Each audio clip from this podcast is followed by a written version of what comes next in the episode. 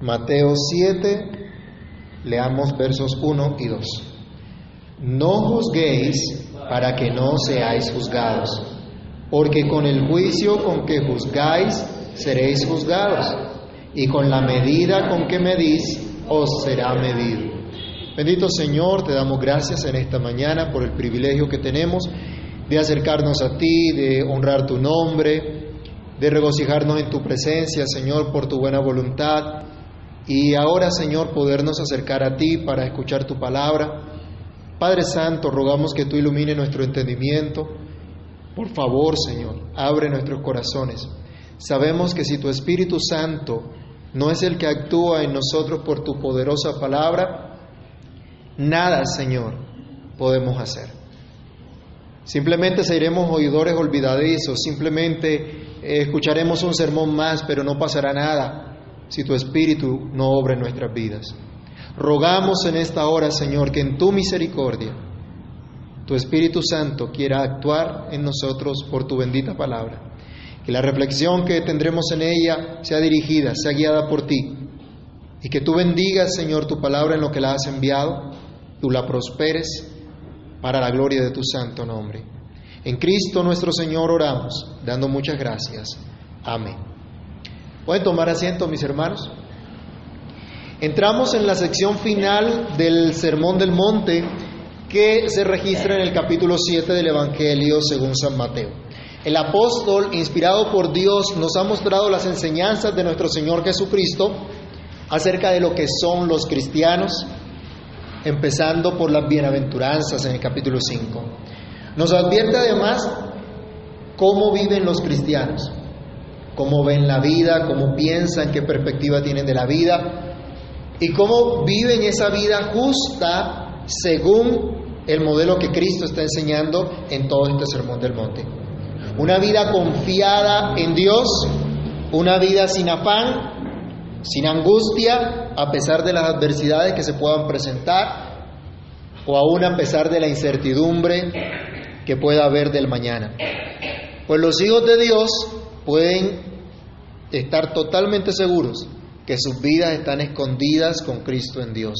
Pero todo lo que Cristo ha dicho hasta este momento merece una seria y profunda reflexión. Que realmente pensemos, consideremos lo que el Señor nos ha dicho. Ahora en el capítulo 7, para cerrar esta parte de este sermón, Él nos introduce, al igual que en los capítulos anteriores, capítulo 5, capítulo 6, nos da el Señor un principio y luego comienza a darnos las razones, a desglosarnos las razones de ese principio. Las últimas palabras entonces del Sermón del Monte nos, nos llaman la atención acerca de la necedad o sabiduría de que observemos las palabras que el Señor nos da en este sermón. Por eso en la primera parte del verso 1 de este capítulo 7 se nos plantea el principio general que más adelante el Señor va a explicar y argumentar en detalle y nos dice no juzguéis. Esta es la enseñanza del Señor Jesús en la última parte de este sermón del monte. Es lo que nos dice hoy también a cada uno de nosotros. Pero ¿qué quiere decirnos el Señor? En primer lugar, que ya vendrá el juicio final. Todo el capítulo 7 nos habla de juicio y debemos tenerlo claro, debemos tenerlo en nuestra mente. Nos habla de un juicio. Y cuando hablamos de no juzgar, debemos entender, viene un juicio final. Así que no, no juzguéis a otros, no los condenen, no busquen la manera de vengarse, porque escrito está, mía es la venganza, yo daré el pago, dice el Señor. Todo el capítulo 7 de Mateo nos habla de un juicio final en el cual se va a revelar quién edificó sobre la roca o quién edificó sobre la arena. Si se entró por la puerta angosta que lleva a la salvación o, se, o si se siguió por esa puerta ancha, espaciosa, que lleva a la perdición. Al final se verá cuál fue el resultado de la fe que se profesó en Cristo. Y la palabra de Dios nos juzgará. Mateo 7:21, ¿qué dice? Allí lo tenemos, en este mismo capítulo, Mateo 7:21.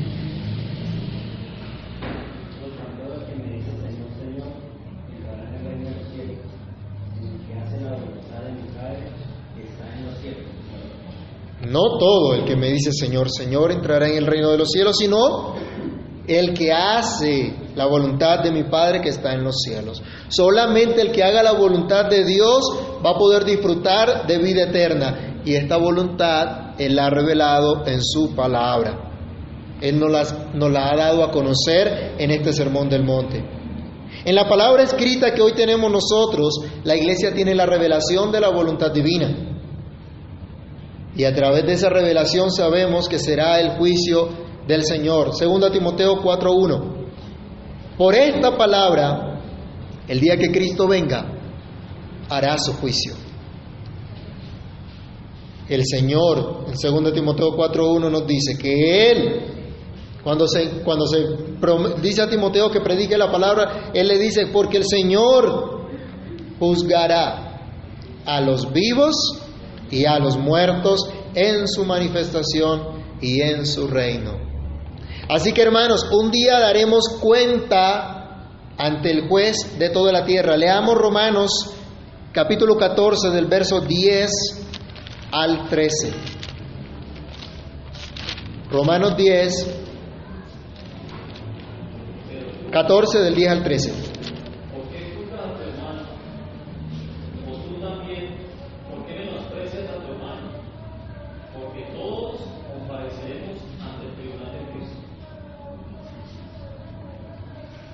Hasta el 13. Porque escrito está, vivo yo, dice el Señor, que ante mí se doblará toda rodilla y toda lengua confesará a Dios, de manera que cada uno de nosotros dará a Dios cuenta de sí. Así que ya no nos juzguemos más los unos a los otros, sino más bien decidirnos por el tropiezo ocasión de caer a hermano. Yo sé y confío en el Señor Jesús que nada es inmundo en sí mismo, más para el que piensa que algo es inmundo, para él lo es. La advertencia del apóstol Pablo está en consonancia con la enseñanza del Señor Jesús y nos dice, tú y yo tendremos que dar cuenta a Dios de nuestra vida. Tendremos que dar cuenta de lo que creímos y por lo tanto vivimos y hablamos. Pero hermanos, tristemente la realidad es que muy poco pensamos en eso. Si el día domingo estudiamos la Biblia y hablamos del juicio final, ¿cuántos creen que habrá un juicio final? Todos, ¿no? Todos decimos sí, amén, así será. Pero en nuestro día a día, ¿pensamos en ello?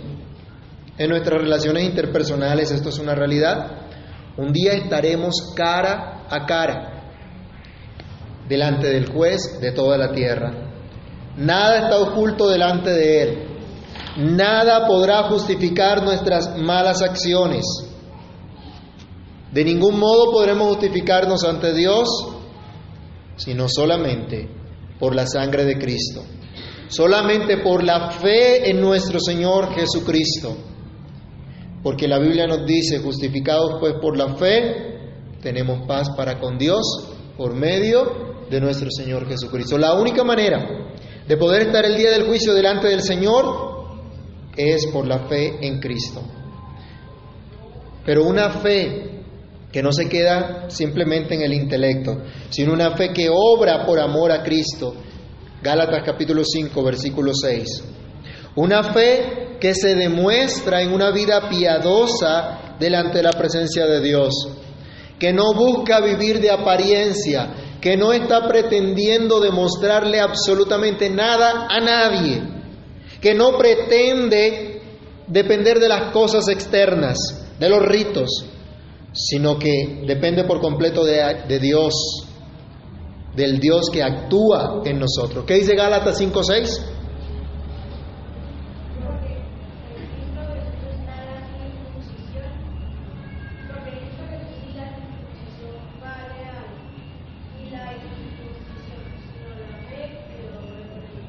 Es lo que cuenta? Dice la fe que obra por el amor. Cuando Pablo estaba hablando a los Gálatas, algunos estaban confiando en la circuncisión. Otros confiando en, el, en la firmeza de su fe. Pero él dice, mire, la verdadera fe se manifiesta en lo que vive, en lo que hace. El apóstol Santiago también habla en contra de eso diciendo que la fe sin obras es muerta y que esa fe se debe manifestar en sus obras. Dios conoce nuestro malvado corazón, las cosas que pensamos y hacemos en secreto, pero un día tendremos que dar cuentas, hermanos. ¿Esto no nos asusta? ¿Esto no nos pone a temblar? Un día yo tendré que dar cuentas a Dios. Y no podré decirle al Señor, es que yo soy pastor, yo fui pastor y yo enseñé. No todo el que me dice, Señor, Señor, entrará al reino de los cielos, sino quién? El que hace la voluntad de mi Padre que está en los cielos. ¿Qué diremos ese día? ¿Qué excusa le daremos a Dios? ¿Qué excusa sacamos entre nosotros para pecar unos contra otros? ¿Me sacó la piedra? ¿No me comprende? ¿Excusas? Podemos sacar, pero delante de Dios serán válidos nuestros razonamientos ante el Dios que juzga con verdad. Así que hermanos, temamos a Dios y atendamos a la enseñanza de nuestro Señor Jesucristo. En consecuencia, Él nos dice, nuestro juicio ahora no puede ser final. El juicio que emitamos, la opinión que nos hagamos de otro, no puede ser condenatoria. El más cruel y vulgar pecador puede llegar a ser justificado por la gracia de Dios. Pero también el que es considerado como el más fiel y justo por muchos puede terminar siendo desechado. Vayamos rápidamente a Ezequiel, capítulo 18, del verso 25 al 32, y escuchemos lo que dice el Señor respecto a esto, a los que confían en sí mismos, a los que no dependen de la gracia del Señor. Ezequiel capítulo 18. Si eres no es recto el camino del Señor, oíd ahora casa de Israel, no es recto mi camino, no son vuestros caminos torcidos, apartándose justo de su justicia y haciendo iniquidad, él morirá por ello. Apartándose el impío de su que hizo, y haciendo según el derecho de la justicia, hará vivir su alma, porque miró y se apartó de todas sus transgresiones que había cometido. De cierto vivirá, no morirá. Si aún viene la casa de Israel, no es recto el camino del Señor, no son rectos mis caminos, casa de Israel. Ciertamente vuestros caminos no son rectos. Por tanto, yo os juzgaré a cada uno según sus caminos, oh casa de Israel, dice Jehová el Señor. Convertíos y apartados de vuestras transgresiones, y no os será la iniquidad causa de ruina. Echad de vosotros todas vuestras transgresiones con que habéis pecado, y haceos un corazón nuevo y un espíritu nuevo. ¿Por qué moriréis, casa de Israel? Porque no quiero la muerte del que muere, dice Jehová el Señor. Convertíos pues y viviréis. Así que hermanos, cuidado con el juicio que emitimos. A veces condenamos, a veces juzgamos muy ligeramente, pero el Señor lo que nos está diciendo es todos necesitamos arrepentirnos, volvernos a Él. Y otra vez, el Señor dice, no todo el que me dice Señor, Señor entrará en el reino de los cielos, sino aquel que hace la voluntad del Padre que está en los cielos. Por esa razón, ahora el Señor nos amonesta declarando un gran principio, no juzguéis. Pero esto no significa paz con impunidad. Así titulamos nuestra segunda reflexión, en conexión con lo que hemos visto en este pasaje, pero también con lo que hemos vivido, con la realidad de nuestro país. ¿Recuerdan el, el famoso acuerdo de paz? Los escándalos, las marchas, eh, un sinfín de alegatos a favor, en contra de una paz que promueve realmente impunidad. Bueno, Cristo tuvo que pagar en la cruz por nuestros pecados. Nuestros pecados no quedaron impunes. La pena cayó sobre Cristo. Él tuvo que pagar por esos pecados. fueron castigados en la persona de Cristo. Él pagó por ellos con su vida en la cruz. Allí en esa cruz Dios juzgó el pecado de su pueblo. Pero cuando el Señor nos dice no juzguéis, no quiere decir que cerremos nuestros ojos ante las injusticias, que llamemos malo a lo que es bueno y que llamemos bueno a lo que es malo como hace la gente. No quiere decir que veamos el mal y nos quedemos absolutamente callados. No juzguéis no es paz y amor a toda costa. Fruto de la Primera y Segunda Guerra Mundial, nos relata Martin Lloyd Jones, surgió un gran pacifismo en el cual los políticos clamaban por la paz a toda costa y se veía mal aquel que tuviese posiciones firmes en contra de lo que la gran mayoría pudiera dar. Pero en la década de los 60 también hubo un movimiento similar que todo era paz y amor. Los más antiguos de pronto recordarán, cuando chiquitos de pronto escucharon de eso, bueno, un mensaje de paz y amor, de tolerancia, que promovía la promiscuidad también, el desorden. Y era la época de los hippies. Bueno, aquel que se levantara en esa época en contra de esa falsa paz y amor, en contra del abuso de las drogas, en contra de la promiscuidad, era considerado un intolerante y abusador. Pero hoy no pasa lo mismo al condenar, por ejemplo, la práctica del aborto, del homosexualismo, de la promiscuidad, de la mendicidad y pereza de aquellos que quieren todo gratis y no tienen un verdadero pensamiento crítico que promueva la prosperidad de todos y no la pobreza de todos, como hacen grandes movimientos políticos hoy día. Algunas iglesias han fracasado en creer que no juzgar significa abrazar la corriente del mundo, hacer lo que el mundo quiere con tal de estar bien con los demás y han dejado de ser columna y baluarte de la verdad para convertirse en promotores de la mentira, en defensores del engaño, de herejías diversas.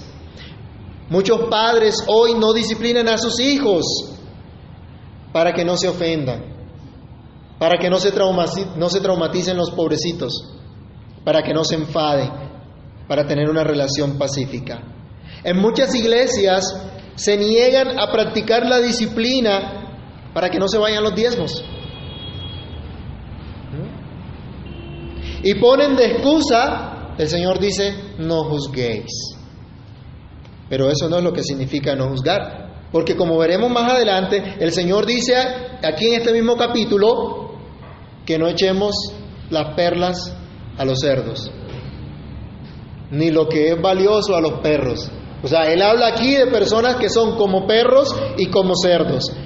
De modo que no juzgar no significa paz y amor a toda costa, tampoco significa tolerancia al pecado. Los reformadores distinguían como señales de la verdadera iglesia, estudiamos esta mañana, la predicación fiel de la palabra, la administración de los sacramentos y por supuesto el ejercicio fiel de la disciplina. Pues para eso había recibido las llaves del reino para determinar por medio de la predicación del Evangelio lo que es santo y lo que es profano, lo que le agrada a Dios y lo que no le agrada. Así también por medio de la disciplina separar a los fieles de los infieles, de acuerdo a los frutos que muestran, porque Él nos va a decir, por sus frutos los conoceréis, buscando siempre en el ejercicio de la disciplina la restauración del pecador. ¿Y qué creen que se hace en la, en la disciplina de los hijos? ¿No se busca eso también? ¿No se busca la corrección de los hijos? Pero el que no disciplina a su hijo lo aborrece, dice la Biblia. Y si una iglesia no disciplina a sus miembros, ¿qué pasa? Los aborrece. Esta mañana veíamos que la iglesia es considerada madre de los creyentes. Así que tiene que guiarlos, tiene que encaminarlos, tiene que corregirlos. Pero algunos se niegan a esto se niegan a ejercer esta, esta disciplina. Y cuando la disciplina se ejerce, hermanos, se busca la restauración del pecador, la pureza de la iglesia. Y aún en la disciplina más dura, como la excomunión, cuando se dice este, esta persona no es creyente y queda excomulgado de la iglesia, se busca que viéndose separado de la iglesia, se arrepienta. Vea el peligro de morir sin Cristo y vuelva al seno de la iglesia a la comunión del pueblo de Dios. Y todo esto, Mateo 18 del 15 al 22, nos enseña cómo debemos proceder ante el pecado. El Señor no nos enseña aquí a tolerar el pecado, sino a juzgarlo, siguiendo los pasos que debemos hacer. Primero a solas con el hermano, luego con uno o dos testigos y finalmente por medio de los oficiales de la iglesia. No juzgar no significa ocultar la verdad. ¿Qué dice Romanos 1.18? No juzgar no se trata de quedarse callado ante la injusticia, pues Dios aborrece tal cosa. Todos, ¿qué dice Romanos 1.18?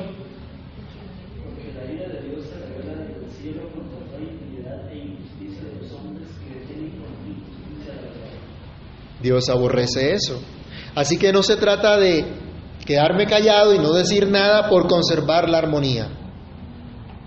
No se trata de no disciplinar a los hijos o de no disciplinar a los miembros de la iglesia, de no decir lo que Dios dice por temor a otros o por no decir algo políticamente incorrecto. Hoy día se ofende y se escandaliza a la gente cuando se dice algo políticamente incorrecto. Pero hay que decir la verdad en amor, con mansedumbre, pero hay que decirla. Primera de, Pedro 3:15. Somos llamados a capacitarnos, a formarnos, a entender qué es la fe que Dios nos ha dado para que en su momento la podamos dar a conocer. ¿Qué dice Primera Pedro 3:15?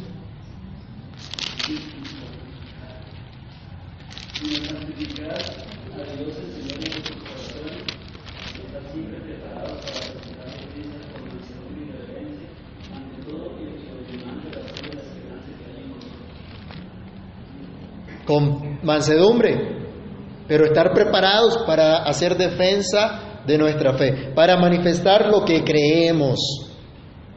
Hermanos, no se trata de callar la verdad ante la propagación del error. Cristo mismo señaló el error que tenían los escribas y fariseos. Lo vimos en el capítulo 6, capítulo 5, capítulo 6, él dice, ustedes oyeron que, fueron, que le fue dicho a los antiguos, pero yo les digo, el Señor comparó la enseñanza falsa con su enseñanza real, verdadera. Y hoy unos se escandalizan porque en la iglesia se hace eso.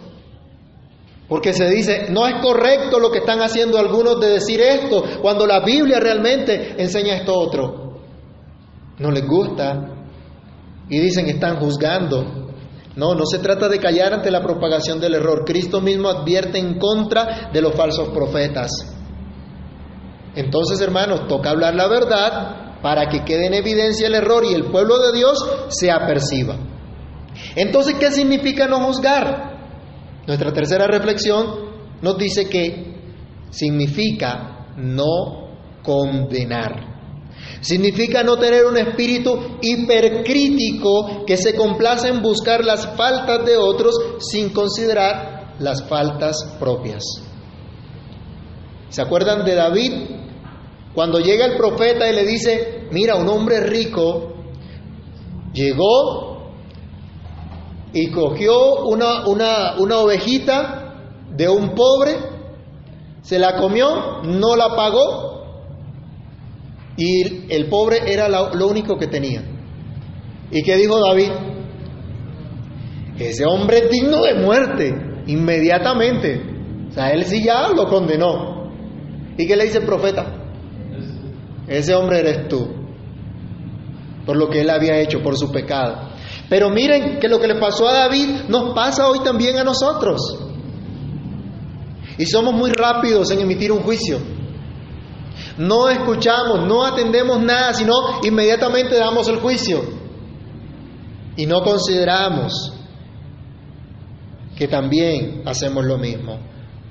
No juzgar significa evitar pronunciar un juicio final. Ya hemos visto el juicio final a quién le pertenece.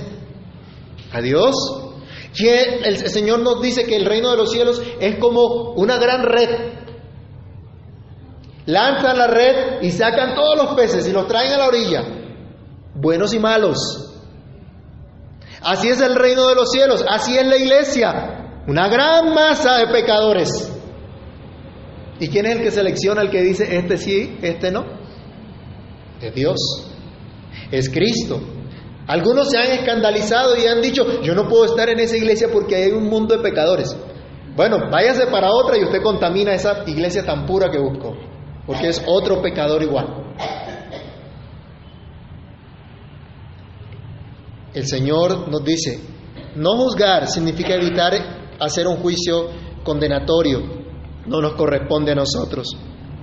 Por eso les decía, incluso cuando se practica la excomunión de la iglesia, se hace con la esperanza de que el pecador sea restaurado, que sienta temor por su alma al no estar participando de la salvación que se da en el seno de la iglesia y en arrepentimiento se vuelva a Dios y tenga frutos que demuestren ese arrepentimiento y regrese a la comunión con el cuerpo de Cristo. Al ejercer la disciplina no debemos hacerlo con un espíritu de superioridad o de autojustificación como solían hacer los fariseos. Vayamos a Lucas 18 y miremos la enseñanza del Señor del, del versículo 9 al 14. Lucas 18, 9 al 14. Algunos que confiaban en sí mismos como justos y menospreciaban a los otros, dijo también esta parábola. Dos hombres subieron al templo a orar. Uno era fariseo y el otro publicano. El fariseo puesto en pie oraba consigo mismo de esta manera. Dios, te doy gracias porque no soy como los otros hombres, ladrones, injustos, adúlteros, ni aun como este publicano. Ayuno dos veces a la semana, doy diezmo de todo lo que gano.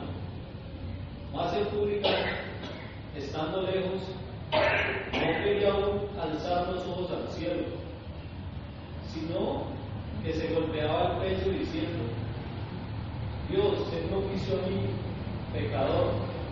Os digo que éste descendió a su casa justificado antes que el otro, porque cualquiera que se enaltece será humillado, y el que humilla será enaltecido. ¿Con qué actitud venimos a Dios? ¿Qué estaba haciendo el fariseo? ¿Orando con quién? ¿Con Dios? Dice, estaba orando consigo mismo. Lo importante era Él. Lo único que le interesaba a ese fariseo era Él mismo, su propia imagen. En cambio, el publicano dice que de lejos no se atrevía siquiera elevar sus ojos al cielo. Conocía su indignidad. No soy digno de mirar al Señor. No soy digno de estar en la presencia de Dios. ¿Cómo llegamos a la presencia del Señor? ¿Llegamos como el fariseo o llegamos como el publicano? Y cuando ejercemos la disciplina, cuando emitimos un juicio, cuando nos hacemos una opinión de alguien, ¿cómo actuamos? Cuando tenemos que reprender a alguien, ¿cómo lo hacemos? Gálatas capítulo 6, versículo 1. ¿Cuál es la instrucción que tenemos? Hermanos, si alguno fuere sorprendido en alguna falta, vosotros que sois espirituales, restauradle con espíritu de mansedumbre, considerándote a ti mismo, no sea que tú también seas tentado. El juicio final le corresponde a Cristo. Él dirá a los de su derecha, vengan y entren. A los de su izquierda, aléjense de mí, no los conozco. Él dará la entrada al reino o la negará. No juzguéis significa evitar hacer un juicio sin conocimiento. Muchos caemos en la impertinencia y necedad al apresurarnos a hablar, olvidando lo que dice la Escritura, que en las muchas palabras no falta el pecado. Se nos olvida la instrucción a ser prontos para oír, tardos para hablar, tardos para airarse. Pero a veces no escuchamos, a veces no atendemos argumento de nadie, Solemos emitir juicios sin conocer los hechos realmente, sin entender las circunstancias, si puede haber algún atenuante a ciertas actuaciones que pudiéramos juzgar. Esto no debe ser así. ¿Cuánto mal ha traído esto, hermanos? ¿Cuánto mal trae una mentira, una difamación, un juicio apresurado y sobre todo un juicio de las personas mismas antes de un juicio a lo que hacen? No juzguéis es evitar hacer ese juicio sin misericordia. Cristo nos advierte en contra de ese espíritu hipercrítico que se complace en buscar las faltas de los demás sin considerar sus faltas propias. Cristo advierte en contra de aquella actitud que no acepta explicación alguna, que no entiende otras razones fuera de las que él considera y simplemente emite el juicio sin misericordia en contra de otro. Y esto más bien como una retaliación en lugar de buscar el honor de Dios y la restauración del ofensor. No podemos olvidar, hermanos, que el, el juicio definitivo lo hace Dios. Quien definitivamente dará vida o la quitará será Dios. Ahora, ¿qué nos corresponde a nosotros? Practicar juicio con misericordia, lo que hemos estado estudiando. Emitir una opinión o juzgar una, una acción de acuerdo a la instrucción de Cristo, sin ir más allá. Lucas capítulo 6, versículo 35 al 37.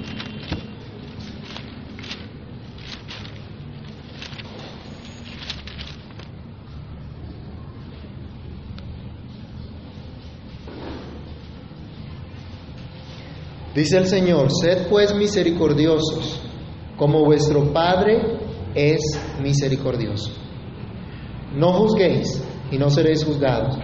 No condenéis y no seréis condenados. Perdonad y seréis perdonados. Juan capítulo 8, versículo 7.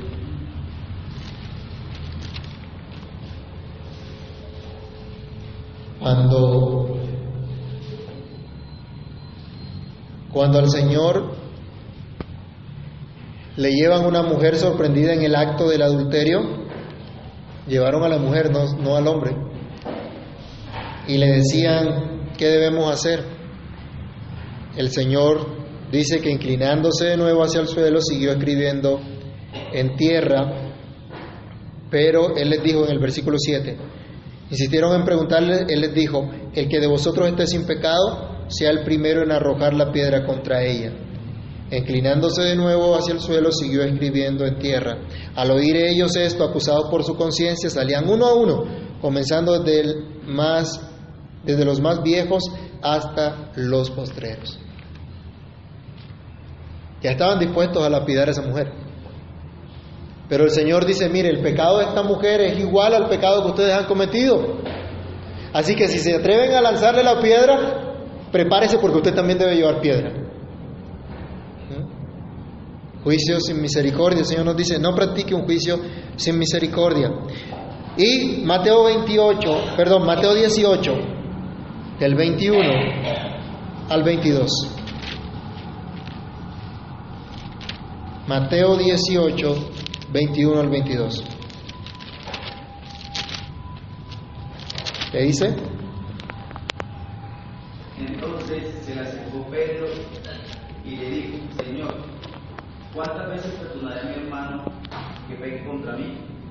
Hasta siete. Jesús le dijo, no te digo hasta siete, sino aún hasta setenta veces siete. O sea, ¿cuántas veces?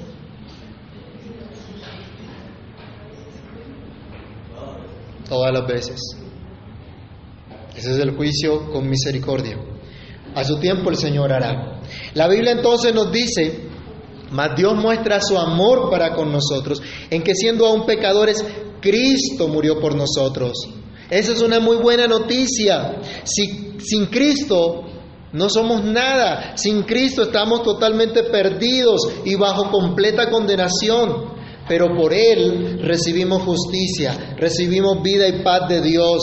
Cristo fue quien murió por nosotros, pero también nuestro abogado. Romanos 8, 33 al 34. ¿Quién es el que condenará? Cristo fue el que murió, el que también resucitó, el que está a la diestra del Padre, intercede por nosotros.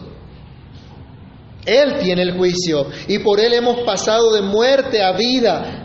Así que entonces, hermanos, ¿por qué juzgamos, o mejor, por qué condenamos a los demás? ¿No están sujetos a la gracia de Cristo para ser salvos así como lo estamos nosotros? Porque a veces nos consideramos más que los otros y criticamos en otros lo que hacemos nosotros. ¿No deberíamos más bien arrepentirnos y dar gracias a Dios por el Evangelio que nos ha dado? Y vivir entonces la vida que tenemos por Él y para Él. ¿No deberíamos más bien buscar la restauración de nuestros hermanos que han pecado contra Dios o contra nosotros y la conversión de los pecadores no arrepentidos? Que Dios nos ayude a entender y practicar su maravillosa gracia en nuestro diario vivir. No juzguéis no significa cerrar los ojos ante la maldad y no decir la verdad en contra del error. Significa decir la verdad en amor, emitir opiniones o juicios con misericordia, sabiendo que en Dios hay esperanza, sabiendo que en Dios hay perdón, que en Dios hay restauración. Oremos. Padre que estás en los cielos, en el nombre de nuestro Señor Jesucristo queremos darte gracias por la exhortación que nos haces a través de tu palabra. Señor, hoy te pedimos que tengas misericordia de nosotros y que quieras perdonar, Señor, porque hemos caído en este pecado también de condenar a otros cuando nosotros practicamos sus mismos pecados. Ten piedad de nosotros, oh Dios, y ayúdanos a manifestar esa piedad, ese amor, esa misericordia para con nuestros hermanos y aún para con los que no te conocen.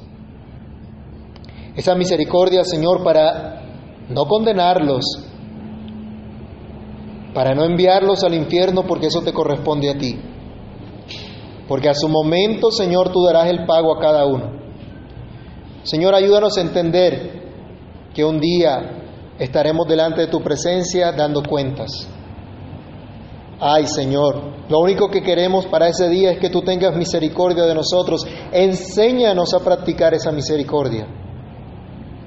Ayúdanos a practicar esa misericordia a diario, en nuestras relaciones cotidianas, en las palabras que nos decimos unos a otros, en las acciones que tenemos unos con otros, Señor, en las opiniones que nos formamos unos de otros.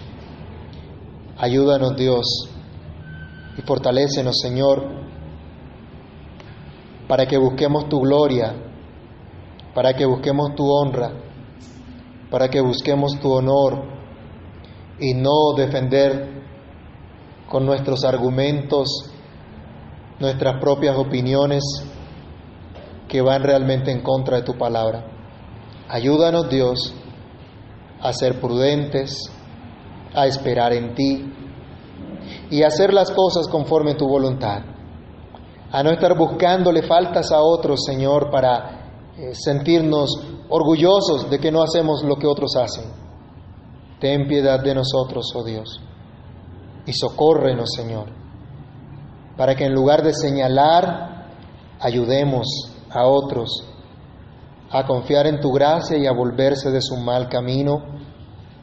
Sosténnos, Señor, y llévanos al arrepentimiento constantemente, llévanos a la fe en Cristo constantemente a la buena noticia del perdón de pecados constantemente. Ayúdanos, Señor, y extiéndenos tu grande misericordia conforme a tu bondad, conforme a tu fidelidad. Te lo rogamos, Dios, te damos gracias en el nombre maravilloso de nuestro Señor Jesucristo. Amén y amén.